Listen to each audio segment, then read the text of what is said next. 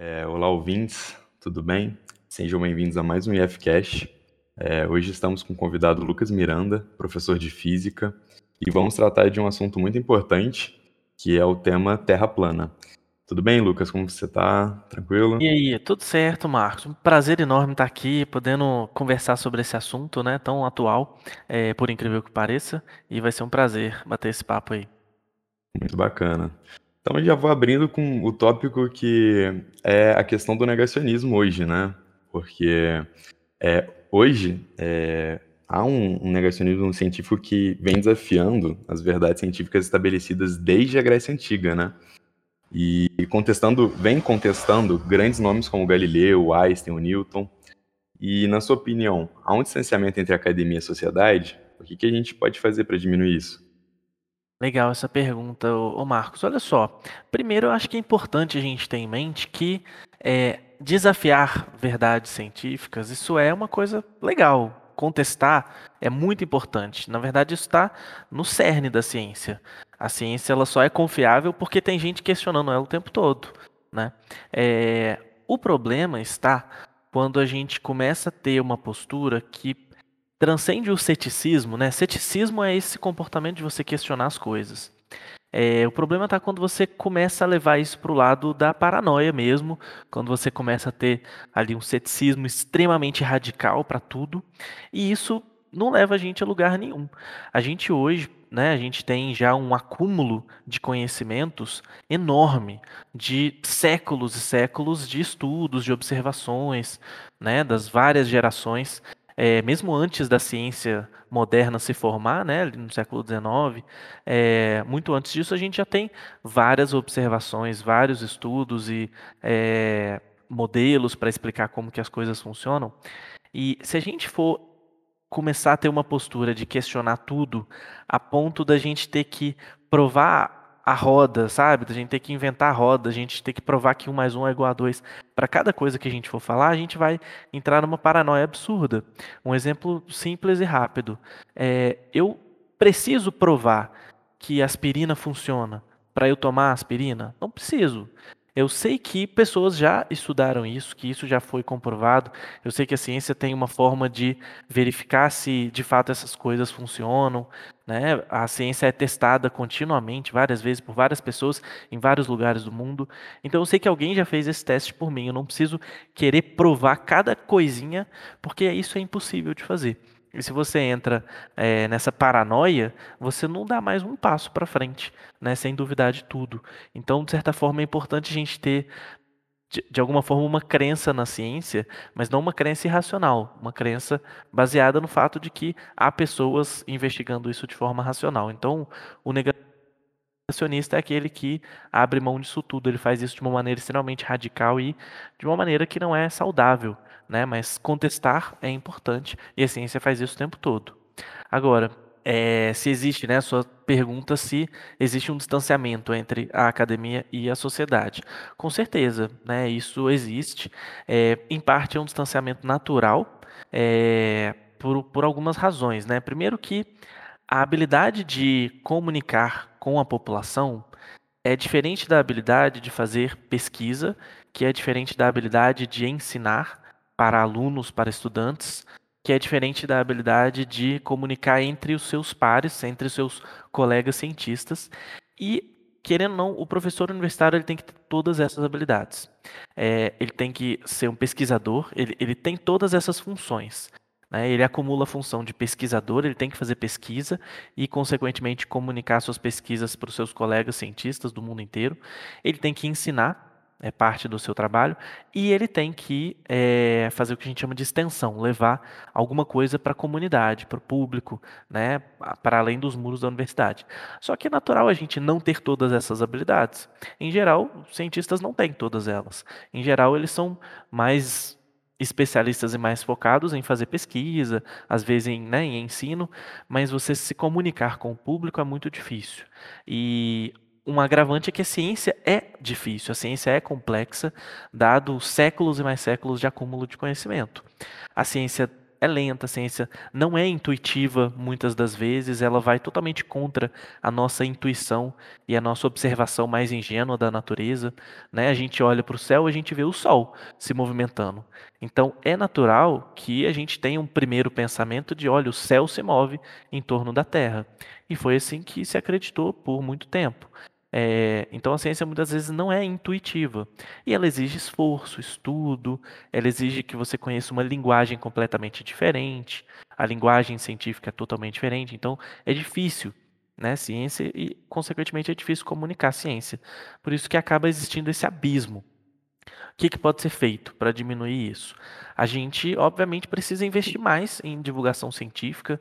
Hoje a gente tem é, comunicadores, jornalistas profissionais da comunicação divulgando ciências de, um, de uma maneira para um público específico e em um tipo de veículo. A gente tem cientistas divulgando ciência, profissionais da ciência divulgando ciência, e a gente tem no meio termo ali pessoas simpatizantes divulgando ciência também. Mas isso precisa é, ser um esforço maior, isso precisa de investimento público, privado também, para que essa divulgação da ciência seja mais intensa, para que a ciência esteja mais próxima das pessoas, né? E isso com certeza ajudaria muito a diminuir esse abismo que existe e a diminuir essas ideias, né? Conspiracionistas, essas ideias é, pseudocientíficas, certamente uma divulgação científica melhor, mais intensa, iria reduzir esses problemas, né? Show de bola. É, qualquer coisa extremista né, na, na, na vida é, é, algo realmente muito complicado. E, né, e, e crer na, na ciência cegamente seria uma coisa ruim também, mas é ter a noção, né? Que é, é a fé em, na lógica é algo lógico. Enfim, é, como com, a sua com a sua bagagem, tanto como professor ou até mesmo pessoal, por que, que você acha que essa teoria da Terra plana ganhou tanto espaço desses tempos para cá? Pois é, então, é difícil, né? Esse é um fenômeno, apesar de sempre ter existido terraplanistas, né? É, a gente sabe que esse fenômeno se agravou muito é, recentemente. É, por quê? E aí a gente pode especular. Eu confesso que eu não, nunca vi uma pesquisa científica, estudo mais profundo é, sobre isso. Mas assim, é, com certeza a, a gente teve aí um, um boom nas tecnologias de, de comunicação, de informação, é, e uma, de certa forma, uma democratização da, da comunicação. Hoje em dia é muito mais fácil uma pessoa se comunicar para várias pessoas, sem depender da mídia, das mídias de massa, né? Então você pode criar um canal no YouTube e falar com quem você quiser, sem que o seu conteúdo passe por uma validação, por uma curadoria. A televisão, o jornalismo, né, clássico, é, de certa forma tem uma curadoria jornalística que você pode duvidar dela, você pode questionar, obviamente, você pode ver, né, você pode entender que tem vieses ali, que tem opiniões por trás do, do jornalismo, mas querendo ou não há uma curadoria. É, e eu posso, né, hoje em dia eu posso postar o que eu quiser no YouTube, eu posso postar o que eu quiser nas minhas redes sociais, falar o que eu quiser, sem nenhum tipo de filtro, nenhuma curadoria. Né? Então, hoje em dia há, há, há uma margem maior para você poder falar de qualquer coisa. Eu acho que a Terra plana vem aí, né, na, junto com a Terra plana, uma série de outras pseudociências, né? É, hoje a gente, pela, pela pesquisa da, da Datafolha, se não me engano, a gente tem 7% dos brasileiros, né? Que acreditam na Terra plana, 90% acreditam na Terra esférica, né? E 3% ali é indeciso, né? E não sabe. Então, é uma porcentagem muito grande, né? Se a gente for ver 7% da população brasileira. É, mas desses 7%, a gente poderia destrinchar o porquê que essas pessoas acreditam, qual o nível de crença dessas pessoas, se é uma crença é, muito profunda, se é uma crença no que, que ela está arraigada. É, eu acho que se a gente for pegar e destrinchar esses 7%, a gente vai ver que muitas pessoas ali são só é, são só pessoas que, que desconhecem mesmo, né? Não são pessoas é, que têm uma crença muito profunda né, na Terra plana e defendem né, com a sua vida essa, essa ideia. Mas eu acho que um dos fatores foi esse, sabe? Você ter mais possibilidade das pessoas falarem sem nenhum filtro, né? Uhum, sim. É, é, nesse caso a gente pode até, nesse meio desses 7% aí, quando a gente for, fosse destrinchar o assunto, né? É, provavelmente deve ter ali falta de escolaridade ou acesso à informação. é, são inúmeros fatores que podem estar propiciando isso, né? E, inclusive, é, para a gente poder entender alguns desses argumentos dos terraplanistas, é, a gente tem que até abordar alguns pontos, né? Por exemplo, um deles, os terraplanistas, eles alegam que não enxergamos a curvatura do horizonte. Qual é a explicação para isso? Pois é, então. Aí a gente começa a entrar nos argumentos, né, terraplanistas, que eu acho que é muito interessante a gente conhecer. É, e se questionar mesmo, se fazem sentido. É, por que, que a gente não enxerga a, a curvatura no horizonte? É, se a gente levar em conta né, o raio da Terra, a circunferência da Terra, e a gente fizer algum, algumas contas simples de geometria, a gente chegaria a uma conclusão que a altura necessária para a gente realmente ver uma curvatura seria ali a partir dos 10 km pelo menos, de 10 a 15 km. É claro que isso também depende um pouco de condições atmosféricas, mas em tese ali a partir dos 15 km com certeza você consegue ver. Essa é uma altura, né, considerável. É, a gente tem aviões que aviões, né, transitam nessa altura. É, então é, é possível, dependendo das condições atmosféricas, você, principalmente voos transatlânticos, né, você consegue ver a, a curvatura. Mas o problema é que quando a gente mostra uma foto de tirada de um avião mostrando a curvatura, a pessoa, né, o terraplanista, é, ele vai falar que ah, isso é uma lente olho de peixe, isso é uma foto editada. Não existe argumento que convença um terraplanista. Qualquer coisa que você mostrar, né, a pessoa vai falar não, isso é mentira, isso é editado, isso é, né, falso, isso é CGI, isso é tela verde, né? Então, você não consegue convencer um, um terraplanista muitas vezes de forma racional, né? Pelo menos é muito difícil. E tem um outro fato também, né? Se você vai. É possível você ver a curvatura em alguns voos, né? E é possível você ver a curvatura, você perceber essa curvatura também, é, pelo desaparecimento de algumas coisas no horizonte. Claro, de novo, depende de condições atmosféricas, né? É, mas você consegue ver né, objetos desaparecendo no, no, horizonte. Se você pegar e observar um navio se afastando no horizonte, você vai ver que a parte de baixo dele vai começar a desaparecer primeiro, depois é, né, vai subindo até ele desaparecer por completo. Claramente dá, dá para perceber isso, né? É, mas o próprio pôr do sol também dá para você ver. É, mas enfim, né?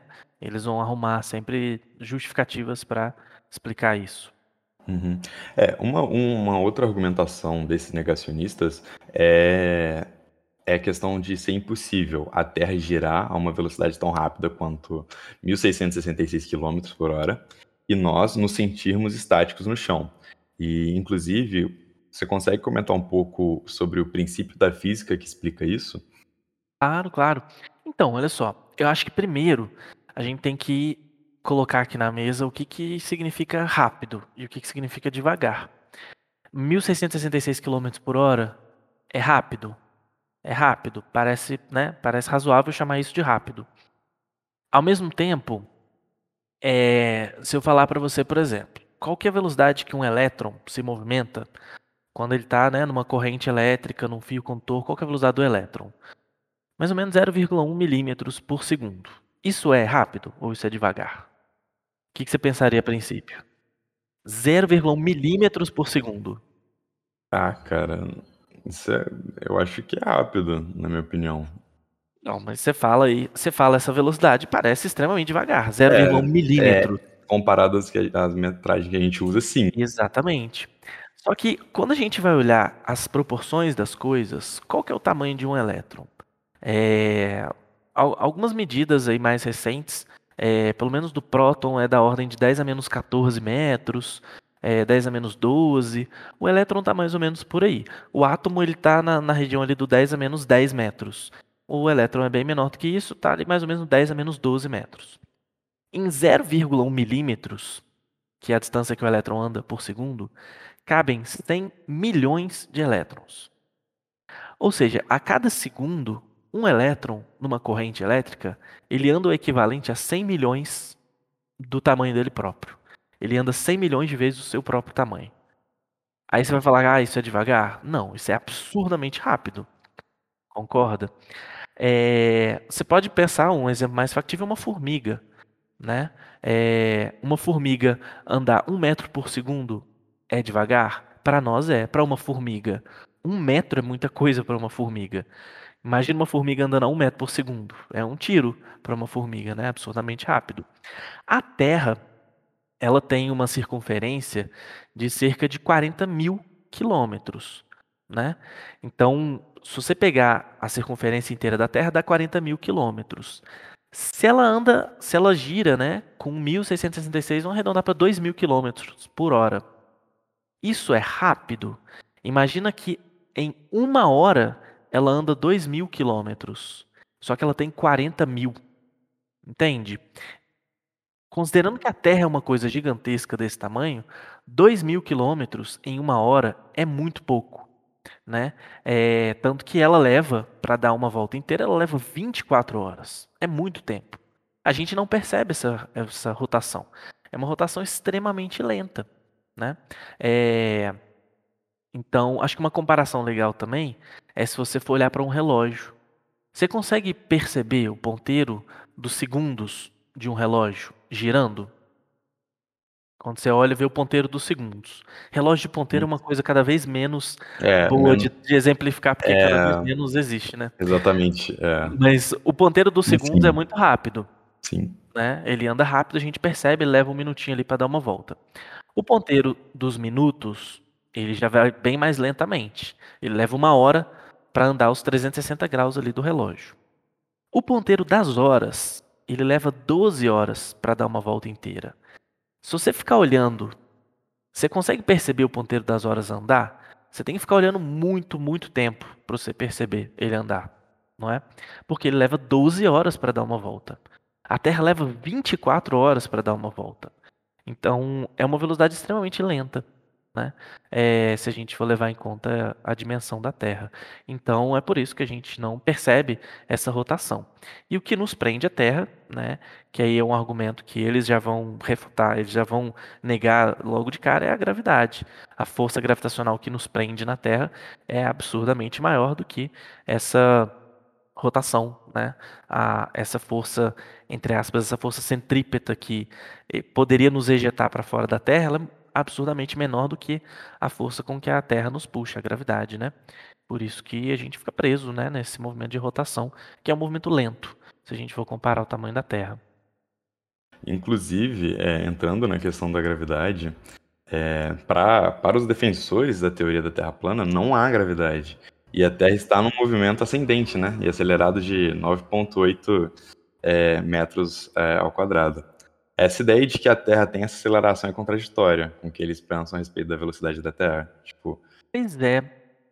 Então, isso eu já vi. É, isso daí eu acho que é um tema, eu tenho que ler mais sobre isso. Eu acho que não é um consenso entre os terraplanistas, é, de que a Terra realmente está se movendo né, de forma ascendente, né, subindo é, com, né, de forma acelerada. É, imagina, se a Terra estivesse subindo de forma acelerada, no, no, no, além, no espaço, né, onde quer que seja, é, ela estaria hoje com uma velocidade infinitamente alta, porque imagina, se para um terraplanista, vamos pegar um terraplanista que também é criacionista religioso, que acaba as pessoas muitas vezes acabam casando essas duas coisas. A Terra para as pessoas tem ali 5, 6 mil anos de existência, né? É, imagina que a Terra está numa. Ela tem uma aceleração de. Vão arredondar aí para 10 metros por segundo ao quadrado de aceleração. Isso significa que a cada segundo que passa, a Terra ganha 36 km por hora de velocidade para cima. Imagina isso em 6 mil anos que a Terra existe para essa galera. A Terra estaria hoje com milhões de quilômetros por hora. Né? Ela estaria absurdamente rápida.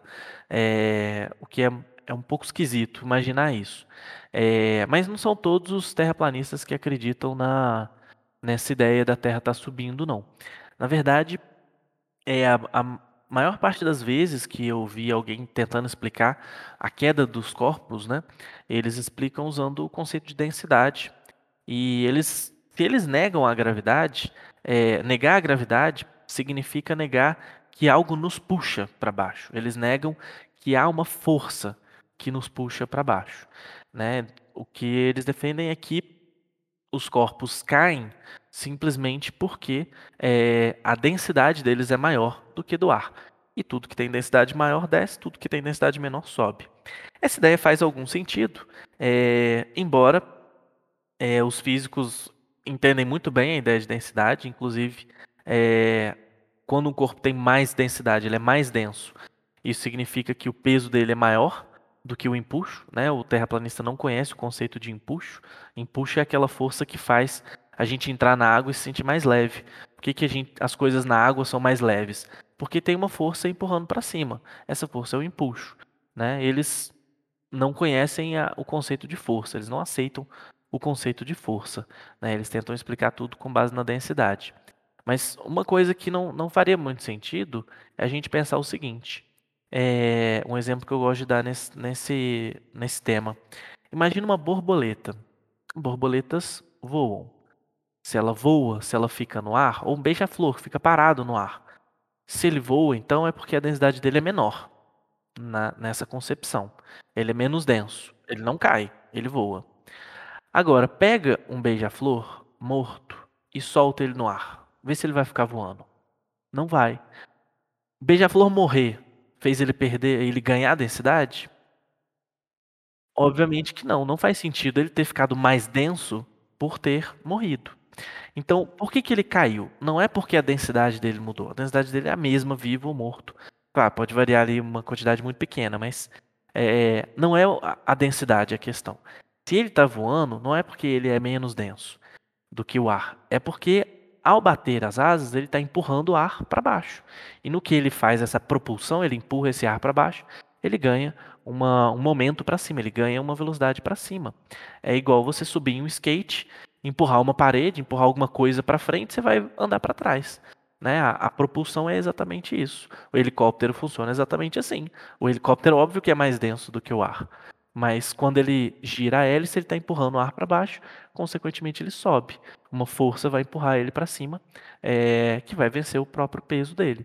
Então, né, não tem nenhuma lógica esse argumento de você ficar só na densidade. Claro que densidade existe, ela explica por que as coisas descem, sobem, mas você precisa do conceito de força, né, para explicar isso. Ela não, não é só ela que a gente tem que levar em conta, né, em consideração.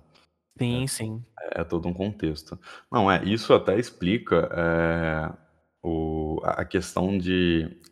A ideia inconsistente deles acharem que não existe a gravidade na questão do, de manter os prédios, por exemplo, no chão e permitir o voo de pássaros. Então, assim, é. isso é completamente é, irreal. Enfim. É, pois é, esses exemplos que eu dei, eu acho que eles ajudam, né? Coisas que voam, mas que se parar de acontecer alguma coisa, eles caem. Um helicóptero, um avião, uma, um animal que voa, né? É, ele é mais ou menos denso, né? Aí um terraplanista vai, vai bugar nessa hora. vai dar uma travada ali. Pois é, pois é. Ô, Lucas, você, você comentou aí é, que os terraplanistas não conhecem o conceito de impulso.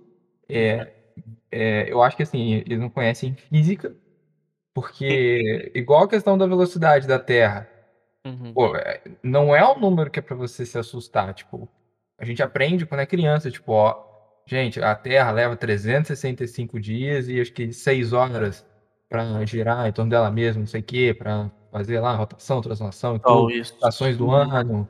Aí a gente tem ano bissexto, por causa dessas horinhas que fica mais. É, a questão aí do impulso.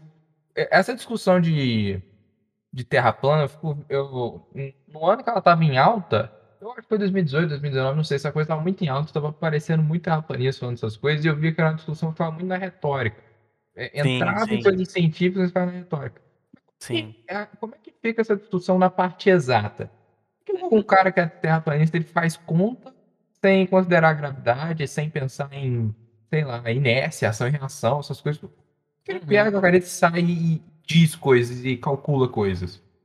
Não, total, exatamente. Esse é um, um dos principais pontos fracos, assim, que é, o terraplanista não vai saber o que fazer mesmo.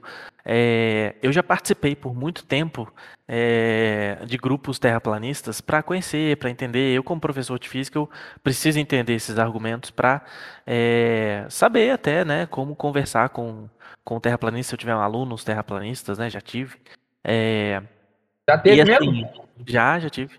É, mas assim, muito com com. Ali a questão era muito mais religiosa do que terraplanista propriamente. É, e depois a gente pode entrar nessa, nessa questão.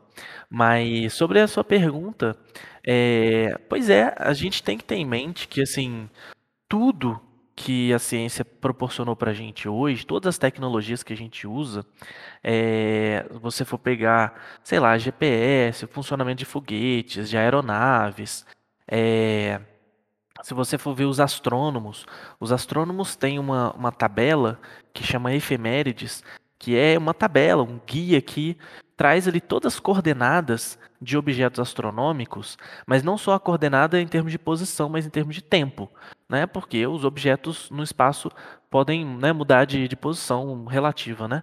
É, então você tem uma tabela para saber é, qual dia e, e, onde exatamente vai estar tá algum determinado objeto astronômico, né? Um planeta, uma lua, uma galáxia. Então, é, como que um terraplanista explica a precisão com que um astrônomo consegue prever movimento do, dos corpos celestes, é, eclipses quando vão acontecer? Se essa galera está se baseando no, no, modelo esférico, como que a, a, a, matemática da Terra plana explica isso? Não existe uma matemática da Terra plana, né? É, vai muito no, no, que você falou, nesse campo da, da retórica, porque realmente ali carece de uma, de uma base matemática, não existe base matemática, e o, acho que o maior trunfo da ciência, né, e o que permite a gente acreditar na ciência, enquanto um, um sistema que se autorregula, é, são as suas, é, as suas, seus produtos, né? A tecnologia como um todo, essas coisas funcionam. Esse é o maior é, juiz assim a favor da ciência, é dizer que as coisas funcionam. A ciência prevê as coisas com uma precisão altíssima. Então, se funciona é porque de alguma maneira isso faz sentido. É, principalmente sentido matemático, né? A matemática está certa. A gravidade, ela faz todo sentido na, nos cálculos matemáticos da, da Terra esférica, né? Do, do, do modelo que hoje explica a Terra. Então, né? A Terra plana é uma coisa extremamente superficial mesmo, rasa, né? É, porque esses caras, eles ficam assim, tipo ah, a gente fez aqui, a gente faz testes de curvatura, a gente tem uns testes que a gente vai fazendo, coloca umas coisas ali, vai na mata, faz os negócios. Aí, aí isso eu fico vendo, eles ficam falando de teste, mas eu fico assim, tá, mas eu nunca vi ninguém pegar um papel assim na mão, uma caneta e fazer uhum. a conta que seria o teste que ia confirmar que tem uma curvatura. O que que tá nessa é. ideia de teste de então, curvatura? O que seria testar a curvatura? É, e são observações geralmente muito ingênuas e muito simplórias, assim, muito simples é, às vezes até meio caricatas. É a pessoa pegar uma bola de basquete, jogar água em cima e falar: olha, a água caiu, a água não ficou presa. Né, para falar que a terra, que é uma bola, como que a água fica presa na terra, né, e faz essas coisas até meio toscas assim, é, ou então pega um, um nível, eu vi um, um, vídeo um tempo atrás, a pessoa pega aqueles níveis, sabe, para medir se, a, se, o, se o negócio está horizontal direitinho, né, uhum. é, a, a, a, bolha, né? A bolha tem que ficar no meio certinho. Ele pega um nível e, e vai de avião. E ele fala: olha, o nível não está mudando.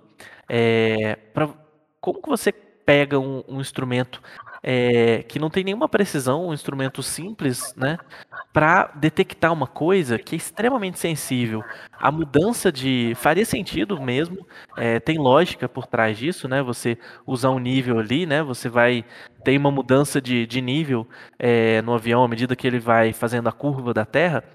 Só que essa diferença de nível ela é rapidamente ajustada, né? A gravidade está puxando as coisas para baixo e rapidamente o avião se ajusta. Um instrumento simples como um nível, ele nunca vai conseguir medir isso, essa sutileza que é essa variação. Então é, é muito fácil você pegar exemplos assim, coisas simples, é, para tentar refutar uma coisa que já foi amplamente estudada por vários experimentos complexos, né? É, tem, tem tantos experimentos simples toscos para Uhum. tentar provar a Terra plana, mas é, também tem experimentos simples que a gente pode fazer para perceber que não é, não tem? Não- é, Tem, tem. Sim, falando, ó, com coisas da sua casa você consegue testar e aí ter essa dimensão de que não tem nada a ver. Tem, assim, é, não diria experimentos, mas observações, né? Observações que você pode fazer. É, o próprio exemplo do barco no horizonte, é, no voo também, em algumas condições é possível. Outros exemplos, né? O próprio eclipse. É, a- a explicação terraplanista para o eclipse é totalmente é, é engraçado, assim. Eles, pelo que eu me lembro, eles falam que o eclipse é um objeto que que aparece na frente da Lua e tampa a Lua é um objeto circular, mas ele não sabe que objeto é esse. É uma, é uma explicação meio, né, assim, Vai pro mágica. do mistério. É, é, é óbvio, gente, o eclipse, o, o modelo esférico da Terra é, e o modelo para o nosso sistema solar, ele explica perfeitamente bem os eclipses e ele consegue, inclusive, prever o eclipse, né? Prever a duração do eclipse, o lugar exato que o eclipse vai acontecer, é, a sombra que é feita na Lua, eclipse lunar, por exemplo, por que, que a sombra é, é redonda, é circular? Porque a Terra tem esse formato. Se a Terra fosse um disco, né, e que tem aquela abóbada, né, de, de, de vidro ou de qualquer coisa é, transparente, né, a Terra plana, a Terra é tipo um disco e tem e é envolvida por um, um, um círculo, um domo, né, de vidro transparente. Como que um, um objeto desse consegue criar uma sombra circular, uma sombra esférica, né, é, na Lua? Não, não faria nenhum sentido. Então, a, o eclipse é um exemplo, né?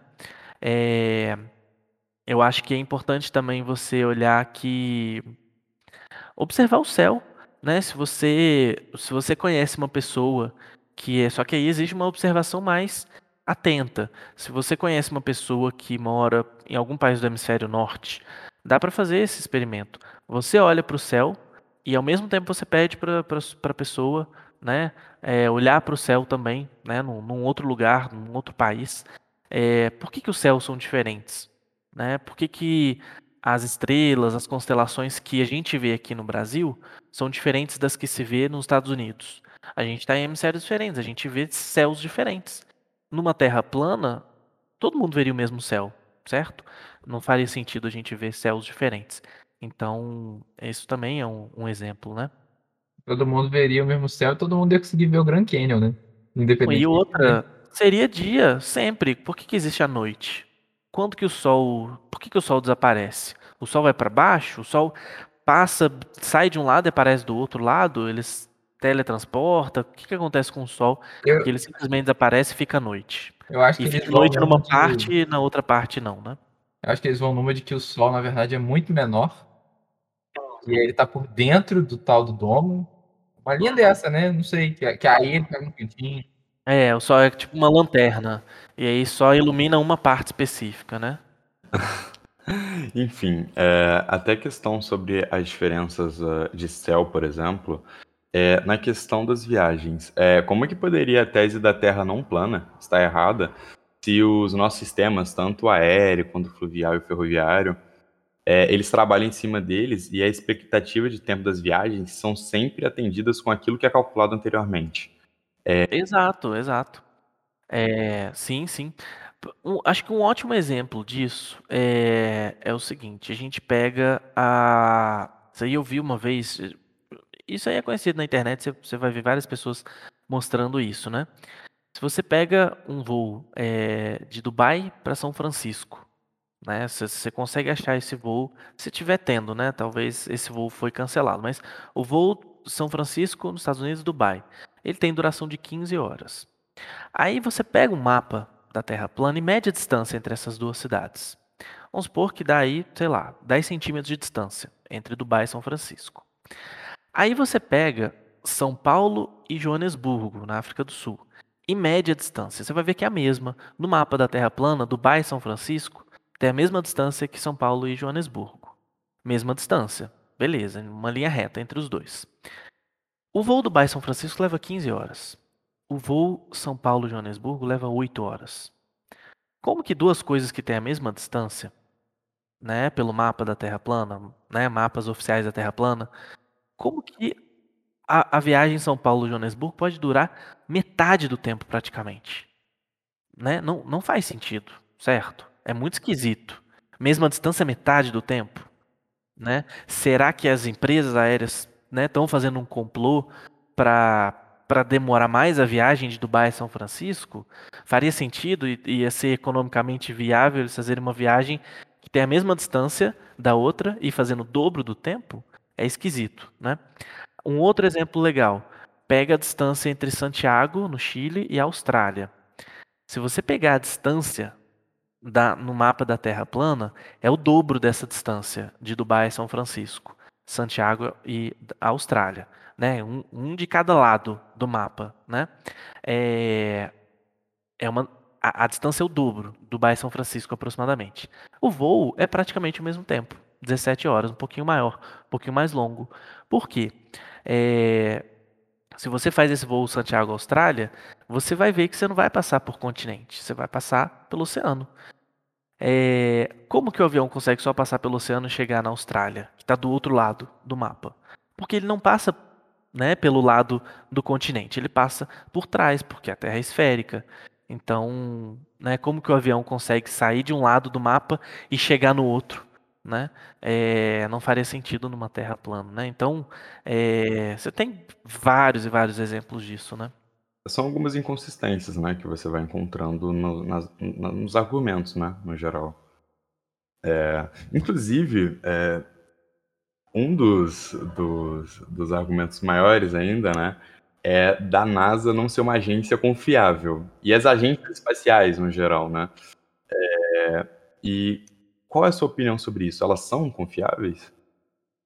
Não, é... Acho que confiáveis é uma, é uma palavra muito complicada. É... Eu acho interessante a gente ter um, uma postura mais cética.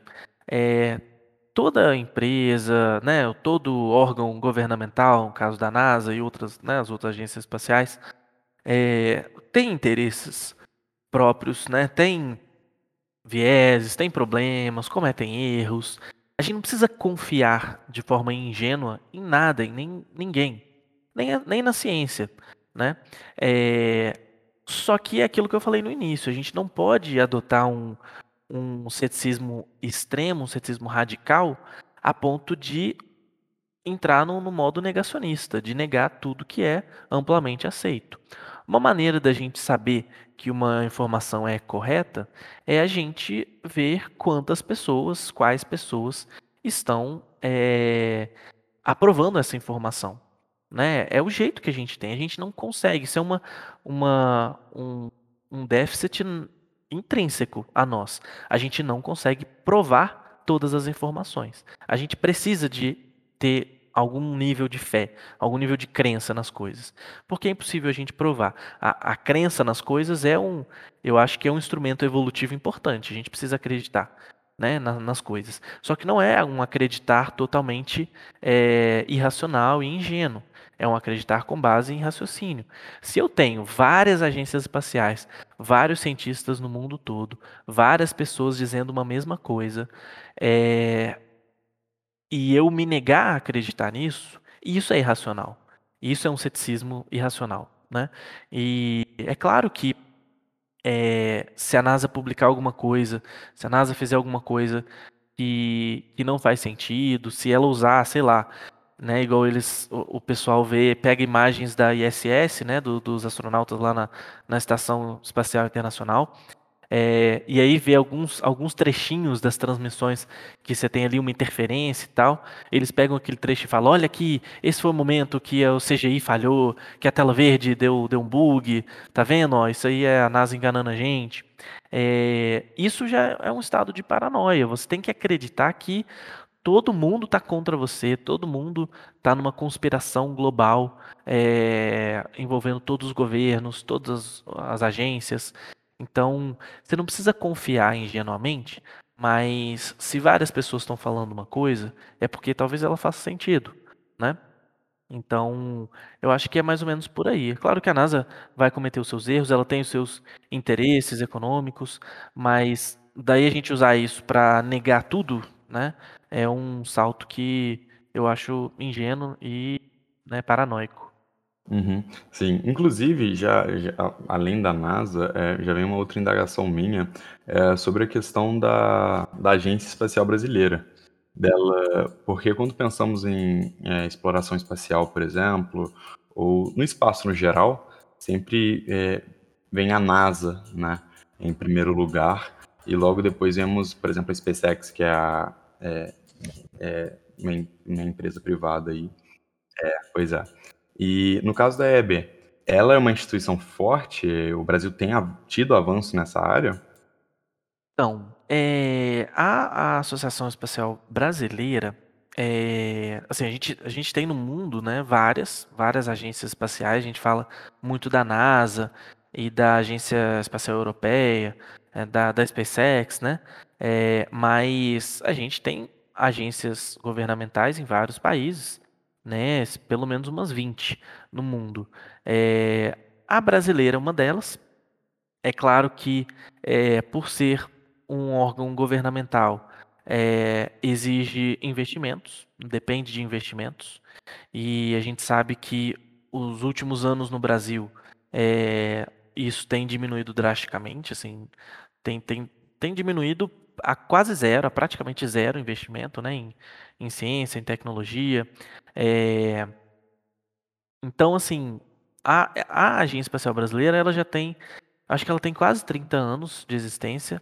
Não é uma, uma agência, obviamente, tão grande quanto outras por essa questão de investimento. Né? Você, é, exploração espacial e investimento em, em aeronáutica é uma coisa que realmente gasta muito e é uma coisa de longo prazo.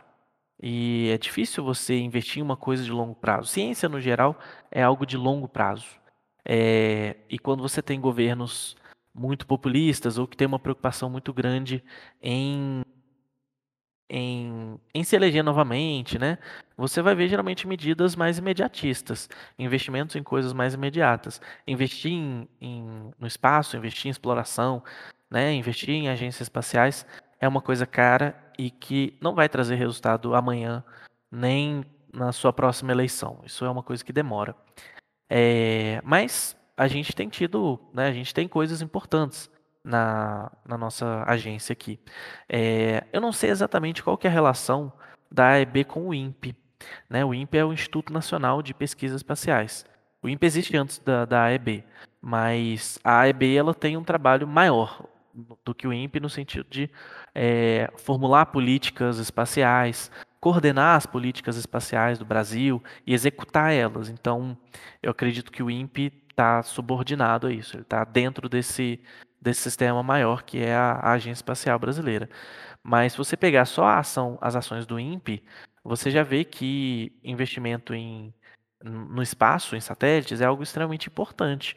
O INPE, né, ele, embora ele esteja sendo sabotado né, há algum tempo, é, ele tem um trabalho histórico de monitorar principalmente desmatamento na Amazônia, monitorar queimadas, é, faz um monitoramento marinho também, ambiental, né?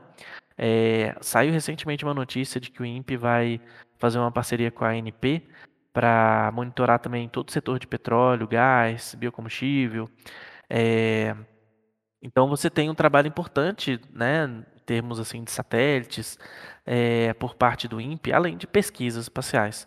Então a gente tem pesquisa nessa área é, o, o, o, orçamento dessas, dessas agências, dessas, desse setor está extremamente comprometido, mesmo a gente tendo um astronauta no, né, no comando, mas infelizmente as coisas estão bem é, drásticas, né, bem temerosas para para esse setor da ciência e tecnologia. Mas é, uma notícia recente também é que o, o Brasil entrou no, no programa lá da NASA né, o programa Artemis, que vai levar uma mulher e uma pessoa negra para a Lua, né, pela primeira vez. A primeira mulher e a primeira pessoa negra para a Lua. E o Brasil é um, um dos signatários lá, né, vai ser um dos parceiros.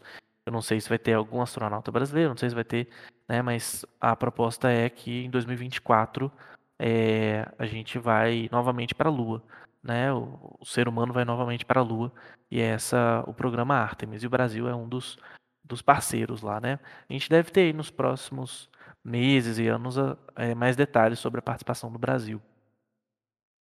Lucas, é, você acha que existe uma uma coisa que, porque você falou assim, né, dos, de governos populistas, de fazer sempre uma coisa imediatista, e a gente vê que é, a ciência é sempre onde é, é onde é o, é o, mais fraco da corrente, né? Sempre que precisa é, cortar gasto, alguma coisa assim, é a ciência que é a, a primeira a ser mirada, e isso é, isso é desde sempre. Né? Ciência e educação, né? Que são as coisas que são é, coisas que trazem frutos, mas a longo prazo. Eu, aí eu queria te perguntar duas coisas.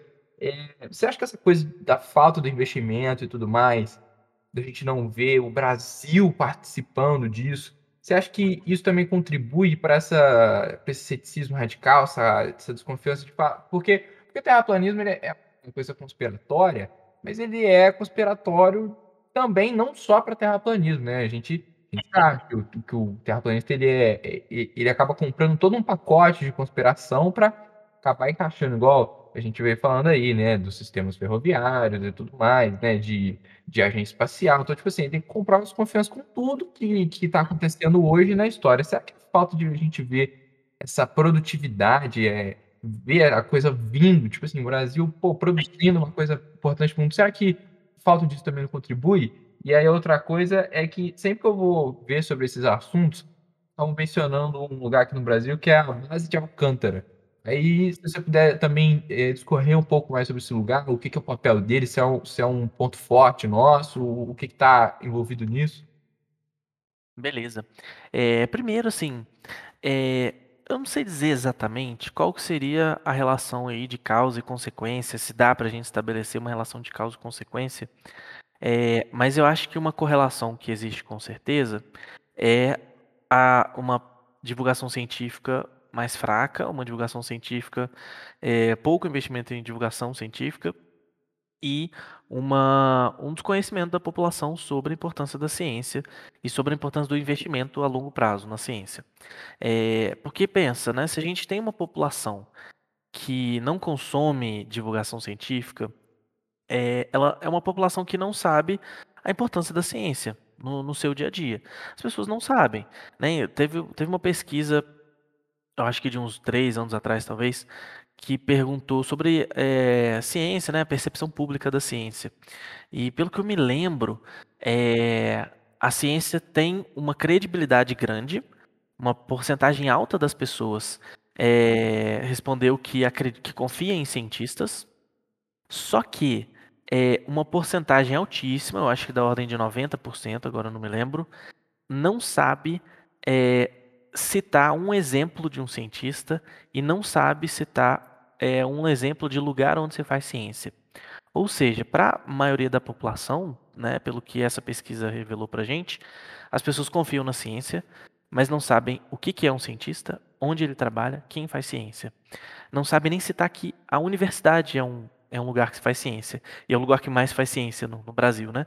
Então, assim, para essas pessoas, ciência não tem cara e não tem lugar, mas ela é, ela tem um rosto, ela não tem um lugar, não se sabe o que, que é, onde se faz, quem faz.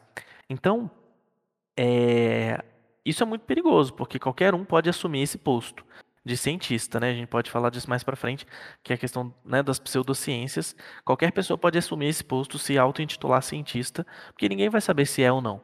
Ninguém, né, da população média. É, então eu acho que uma população que não tem esse conhecimento sobre o que, que é exatamente a ciência, o que, que faz, o que, que se faz na ciência, o que, que se pesquisa, não é necessariamente conhecer os pormenores, conhecer. É, você não precisa saber detalhes sobre mecânica, eletromagnetismo, você não precisa ser um, um físico para entender a importância da ciência na sua vida. Então, uma população que sabe o quão a ciência é importante é uma população que vai saber pressionar um governo, que vai é, não vai aceitar redução de, de orçamento na ciência. Se isso é feito, é porque os políticos sabem que isso não vai, não é uma medida impopular. Tirar da ciência não é impopular, porque é uma realidade dura que as pessoas estão mais preocupadas com o que elas vão, com o que elas vão comer do que com o que é feito na ciência. Muito embora o que elas vão comer depende da ciência. A ciência pode ser um instrumento de democratização, um instrumento de é, transformação social. Né? A ciência pode ajudar nesse processo, mas as pessoas não sabem disso. Então, acabam é, elegendo pessoas que têm discursos mais populistas, né? discursos que apelam ali a necessidades imediatas. Então, a população não perceber essa importância da ciência a longo prazo é muito complicado, né? Por isso. Então, eu acho que tem essa, essa relação, sim. É, e o, essa, a base de Alcântara, ela é a base da, da EB, se não me engano. É, é um centro de lançamento, né? É, eu não sei se é a primeira, se é a segunda, é uma das bases de lançamento, acho uma das mais importantes, né? E eu tenho que ler mais sobre ela, não sei detalhes não, mas é uma das bases de lançamento de foguetes é, que a gente tem, né, de satélites e tal, e que fica no Maranhão? Acho que é, em Alcântara, né? No Maranhão. É, é algum lugar do Nordeste mesmo. É, é fica no, no Maranhão. E, e é uma base é uma base muito importante, muito importante, é, estrategicamente muito bem localizada para lançamentos espaciais, né? Mas tem que ler mais sobre ela. Não, não sei muitos detalhes, não. É, que, que eu, assim, com coisa mais superficial, vendo as pessoas falando disso, parece que, assim, é um lugar muito bom. Tá tudo ajeitado ali pro Brasil fazer ótimos testes, mas parece que, sei lá, fica no ah, vou lançar um foguete, não sei o quê, mas não sai nada revolucionário de lá. E isso que você falou da, da, do interesse da população em cima da ciência e tudo mais, da divulgação científica, é, será que é o povo que não consome divulgação científica ou não tem um incentivo para que tenham mais divulgadores científicos ou não é um pouco dos dois?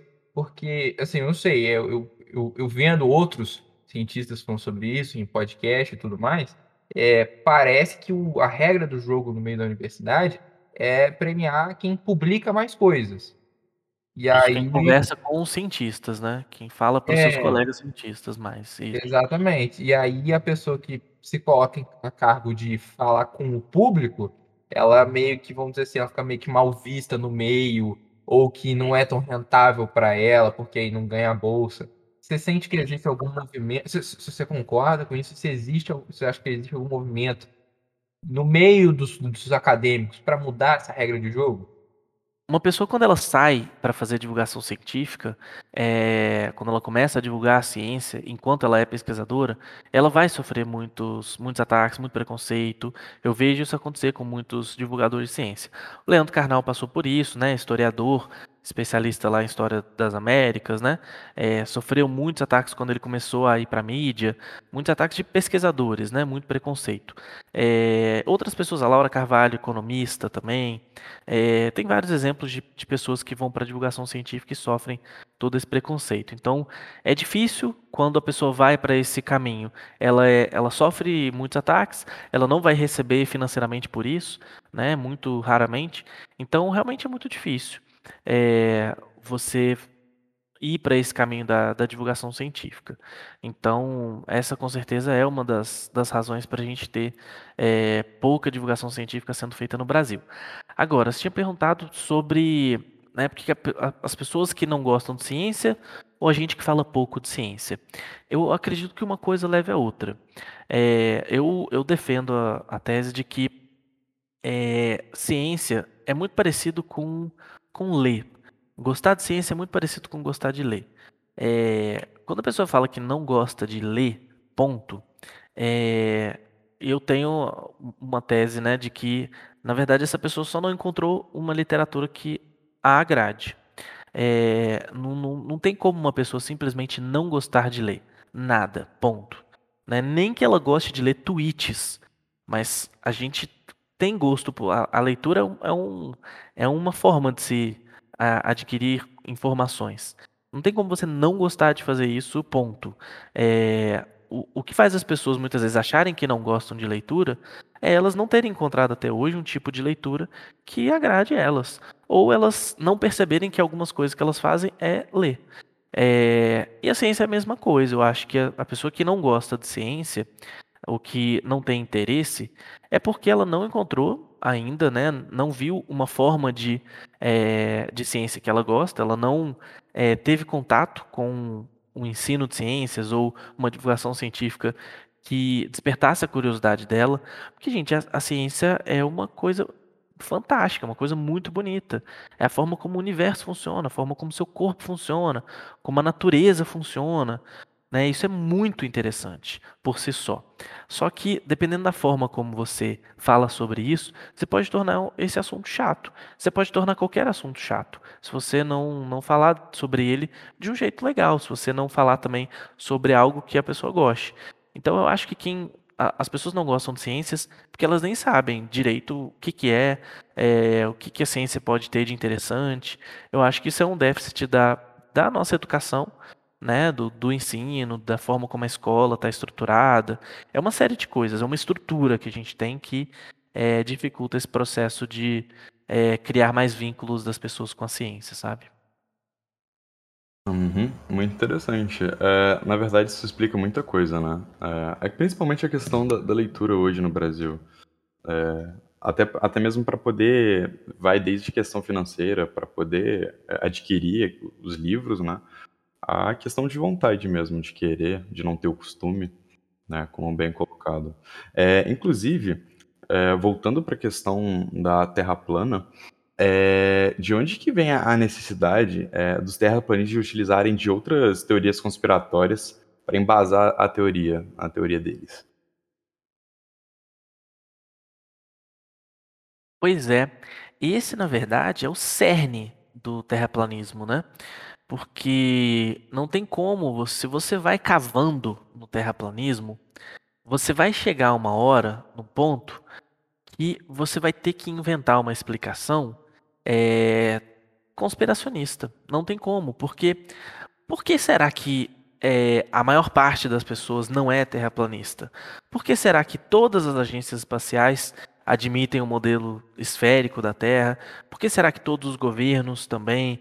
Por que será que todos os cientistas, é, ou pelo menos né, a, a, os cientistas sérios, é, por que, que é uma parcela tão pequenininha da população que acredita na, na Terra plana? É, então você tem que admitir a ideia de que há uma conspiração global né, de, de várias agências espaciais para te convencer, para te enganar e te convencer que, na verdade, a Terra é plana. Ah, não é plana, a Terra é esférica. E, segundo né, os terraplanistas, isso tem interesses econômicos, é, porque aí tira dinheiro do governo, e aí eles vão arranjar várias explicações ali. Então, sem esse, essa dimensão conspiracionista, você não consegue acreditar na, na, Terra plana. A Terra plana depende da conspiração, da ideia de que tá todo mundo contra você, depende dessa. O, o terraplanista mais raiz é por, por essência um paranoico, né? Ele tem ele acha que está todo mundo contra ele, a NASA, os governos, a mídia, a imprensa, todo mundo numa grande conspiração para te enganar, para enganar o José. Né? A NASA inteira fez um, um programa, investe milhões para enganar o seu José, para enganar cada pessoa, é, porque isso vai trazer dinheiro de alguma maneira para eles. Então a, a Terra plana depende né, de teorias conspiracionistas. É, acho que depende também, em partes, algumas pessoas. Aí eu não sei a extensão disso, acho que não tem uma pesquisa sobre isso, mas há um vínculo também é, entre os terraplanistas e o criacionismo. É, não o contrário. Hum, eu acho que boa parte dos terraplanistas são criacionistas, mas um tipo específico de criacionista, o criacionista é, literalista, que é aquele, é, o, o, criacionista da Terra Jovem, o criacionista que acredita que a Bíblia é um texto literal. Essa não é a maior parte dos criacionistas. É, não sei se vocês sabem, mas uma parte grande dos criacionistas teólogos religiosos é, aceitam perfeitamente o criacionismo e o evolucionismo, né? Porque uhum. entendem a Bíblia como um texto que não é literal, né? É, mas uma parcela pequena dos criacionistas são literalistas bíblicos, então eles vão ler que a Terra tem, a Terra é jovem, eles vão interpretar isso de forma literal. Não vão interpretar, vão, vão aceitar de forma literal. Então, existe essa, esse vínculo também, né? Muitos terraplanistas usam ali é, textos da Gênesis, do Antigo Testamento, para dizer que Deus criou o firmamento, que seria o céu, e colocou ali as, as estrelas estão presas no firmamento, por isso que o Sol está preso ali, né? E aí existe a abóbada celeste, esse, esse domo. Então, é baseado em leituras é, literais. Mas é engraçado que um, é, um tempo atrás a Sociedade Criacionista Brasileira é, publicou um texto repudiando a Terra plana. A Igreja, o, o catolicismo pelo menos, nunca aceitou a Terra plana, né? nem nos tempos de Aristóteles. Aristóteles não era terraplanista, ele era geocentrista, assim como a Igreja defendia o geocentrismo à época. Mas a Igreja né, nunca propagou, principalmente ali na, na Idade Média, nunca propagou a ideia da, da Terra ser plana. Né? Isso é um, um mito que, que se criou. Né? Como, é, como é que pode isso? Né? Eles, o terraplanista consegue irritar todo mundo. Ele irrita a sociedade criacionista, ele irrita os físicos, ele, ele irrita os historiadores, porque, tipo assim, hoje o terraplanista ele acredita que o mainstream, o sistema, vamos dizer assim, ele diz que ele tá, ele tá enganando, ele tem um interesse econômico, tem um controle, há o porquê de se esconder isso. Mas justamente na história, antigamente, era o contrário. As grandes instituições que, que regiam a sociedade, elas, elas não defendiam isso.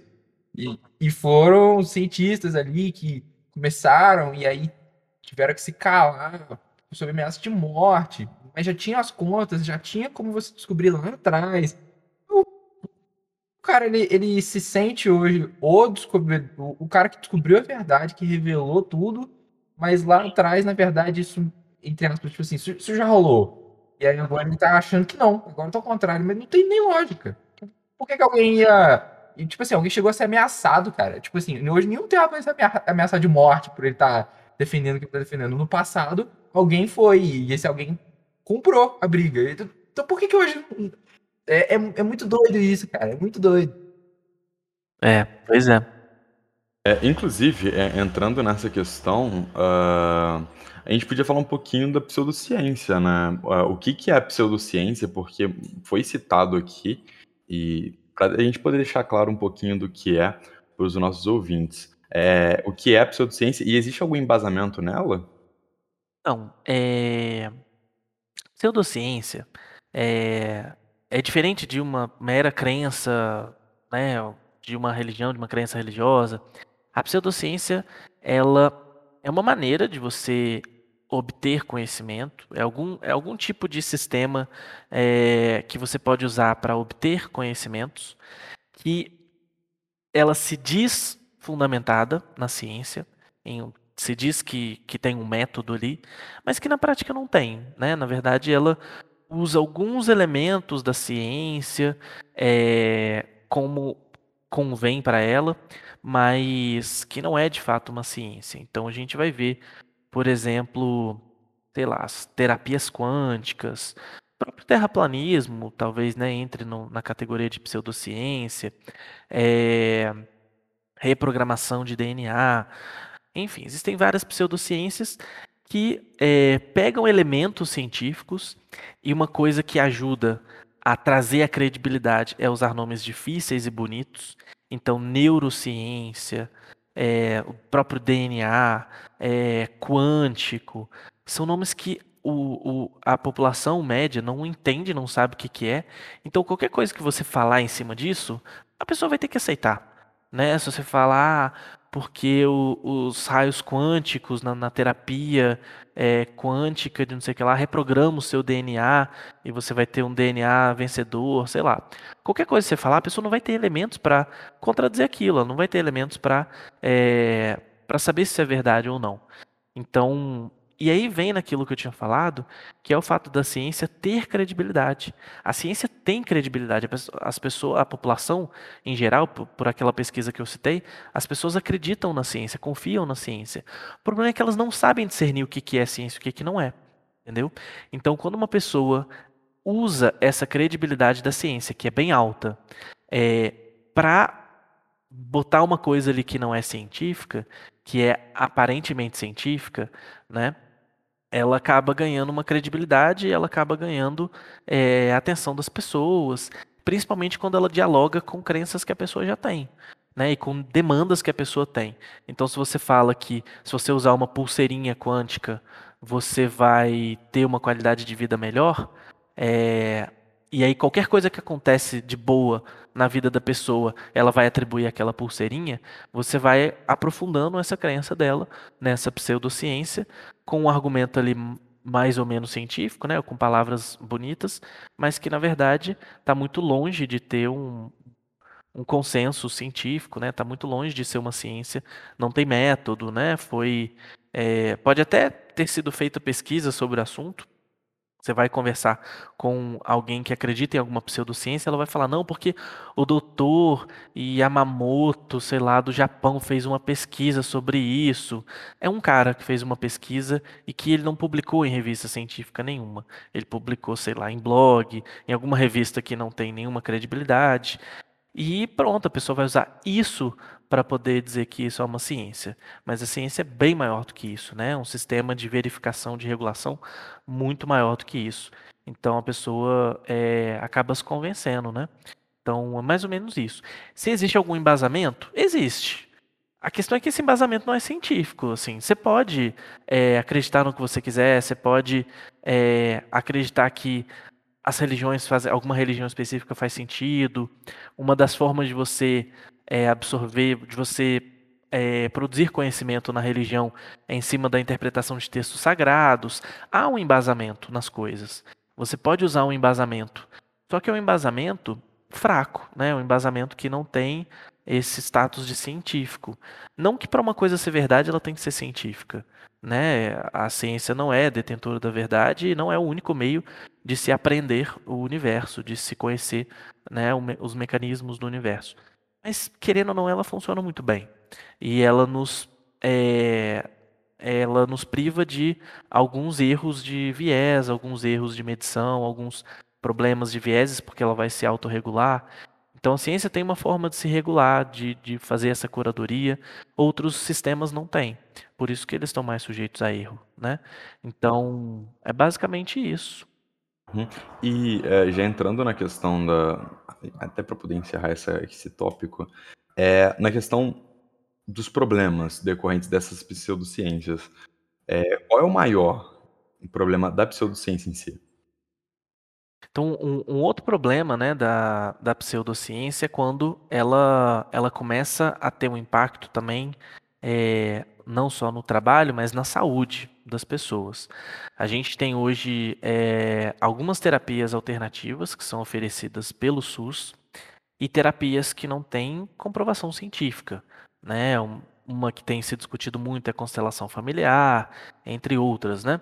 É, então, a gente fazer algumas políticas públicas, a gente investir é, dinheiro público em é, terapias, em coisas que não têm embasamento científico, é, isso eu acho né, um, um, problema. Eu defendo muito é, políticas públicas baseadas em evidências. É, é muito difícil, a gente não faz isso. Né? Você vai ver em várias áreas, área de criminalidade, é, até economia também. A gente não faz, no geral, uma, um, políticas públicas baseadas em evidências. É, mas era o ideal. Então, quando a gente faz alguns investimentos em saúde, é, gastando, investindo dinheiro em terapias que não têm comprovação científica ou que têm comprovação de que não funcionam, aí é um problema grande, né? Então acho que aí entra um, um grande problema e, e, que é um problema que tem que ser tratado, tem que ser resolvido. Isso não, né, não, não deveria acontecer. É... Agora, é um problema as pseudociências também no âmbito individual, pessoal. Porque você vai ver, assim, eu fico com muita dó, sabe? a pessoa às vezes gasta muito dinheiro, é, às vezes dinheiro que a pessoa nem tem, investe uma grana enorme para ter uma pulseirinha quântica, para fazer uma terapia quântica, para poder reprogramar o DNA, sabe? Assim, é... ou então as pessoas até abrem mão de um médico para ter um tratamento alternativo que não funciona, né? É, eu acho, eu acho crenças saudáveis até certo ponto, mas algumas crenças, é, principalmente em pseudociências, eu acho que podem se tornar um problema nesse sentido, sabe?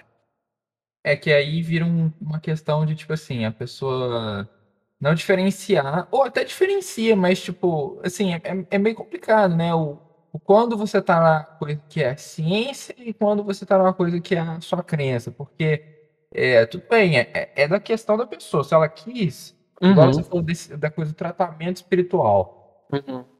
Às vezes tem gente com câncer que prefere fazer um tratamento espiritual do que ir para coisa convencional, de quimioterapia, coisa assim, mas é, é complicado isso, né? Quer dizer, às vezes a pessoa. Porque eu acho que.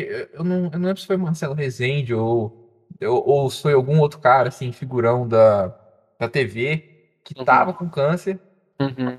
Aí chega até a ser meio complicado fazer qualquer afirmação, né? Aí ele é. foi pro espiritual. Sim. E aí, será que foi espiritual que, que às vezes não ajudou ele o tanto que precisava? Às vezes nem o convencional ia ajudar? Será que se ele não tivesse espiritual, ele ia estar vivo ainda? Uhum, uhum. É, é, é, complicado. E, e essa coisa da pseudociência, a gente, eu entendo que seja uma palavra com uma pegada pejorativa, né? Uhum, sim. Mas, mas pelo que você falou, pseudociência é aquilo que ainda não é ciência. Então, tipo assim, a pessoa tá com uma tese na cabeça ela, uhum, uhum. Ela, ela quer descobrir uma coisa nova. Até que ela, até que ela submeta o método dela ou qualquer coisa no procedimento científico, é pseudociência. Uhum. É, mais ou menos, assim. É, você pode fazer ciência sem chegar a conclusão nenhuma, chegar a conclusões erradas. É, a ciência, fazer ciência pressupõe que você vai seguir os rituais ali da ciência, os métodos da ciência. Então, você vai fazer pesquisa, você vai relatar o que você fez, você vai descrever seus métodos. E aí, dependendo das conclusões que você chegar, você vai publicar isso. Só que a gente não precisa acreditar no que as pessoas publicam. Por que, que a gente não precisa acreditar diretamente? Porque assim que uma coisa é publicada, principalmente uma, uma conclusão assim de impacto grande, é, isso vai ser testado. Né? O fundamento da ciência é isso, é, é uma coisa poder ser testada. Se uma coisa não pode ser testada, ela não pode ser científica, ela não pode ter esse caráter científico, né? Então a gente não pode, é, por exemplo, tratar Deus como um tema científico, porque ele nunca pode ser testado. Não dá para ser então, provado, né? Não dá para você provar nem desprovar, nem provar que sim, nem provar que não. Então não é um tema que está na alçada da ciência. Uhum. Então, primeiro você tem que ver se o assunto está na alçada da ciência. É, se está, a gente pode fazer pesquisa sobre isso. E essas pesquisas vão ser é, avaliadas por pessoas. Agora, se uma pessoa ela faz uma pesquisa, é, ela não publica, ela não submete essa pesquisa à avaliação de outras pessoas.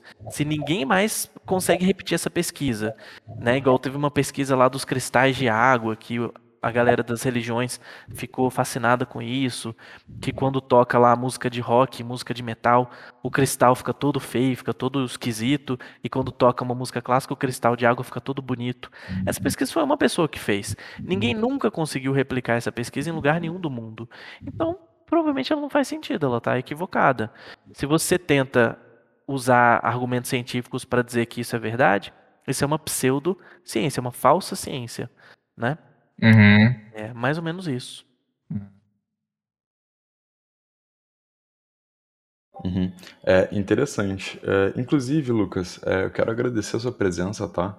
É, muito obrigado por ah, estar aqui agradeço. participando, por é, tá clareando aí a nossa visão mais ainda sobre esse tema. É, inclusive, se quiser falar alguma coisa, divulgar, divulgar algum trabalho, sinta-se à vontade.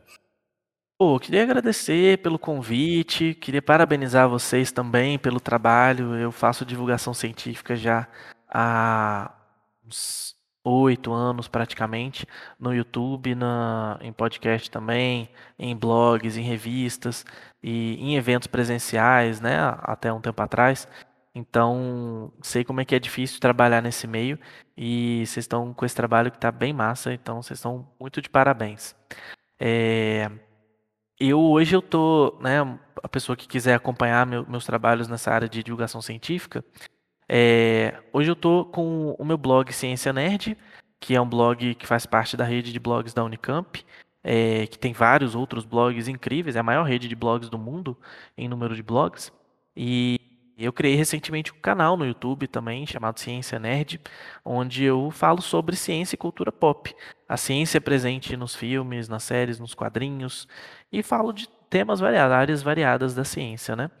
É, então, além do blog e do canal Ciência Nerd, é, você pode me acompanhar no, no Instagram. É, o meu arroba é Lucas M Mira, né?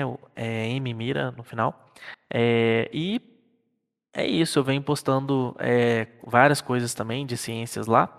E eu tenho escrito também, tem quase quatro anos aí que eu escrevo para a revista Ciência Hoje, é, que é uma revista também muito, muito importante na, na divulgação científica, né, uma revista nacional. E a Ciência Hoje tem feito um trabalho maravilhoso de divulgação científica. É, vários textos dela são gratuitos, vocês podem acompanhar pela, pela internet, né? E então é isso, vocês me leem na Ciência Hoje e pode ver meus vídeos lá no, no Ciência Nerd. Além de um grande pesquisador, é um grande professor também, enfim, é um homem completo, né? Ah, que é, enfim, quero agradecer aos ouvintes, tá? Muito obrigado a você que ficou até aqui.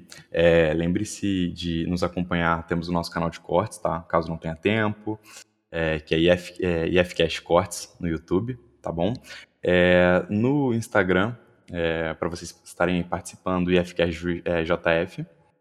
No Spotify, IFCast. E no YouTube, também IFCast, caso vocês queiram escutar é, o podcast completo, né? Enfim, muito obrigado. Tenham um bom dia, uma boa tarde, uma boa noite. Fiquem bem. Valeu, tchau, tchau.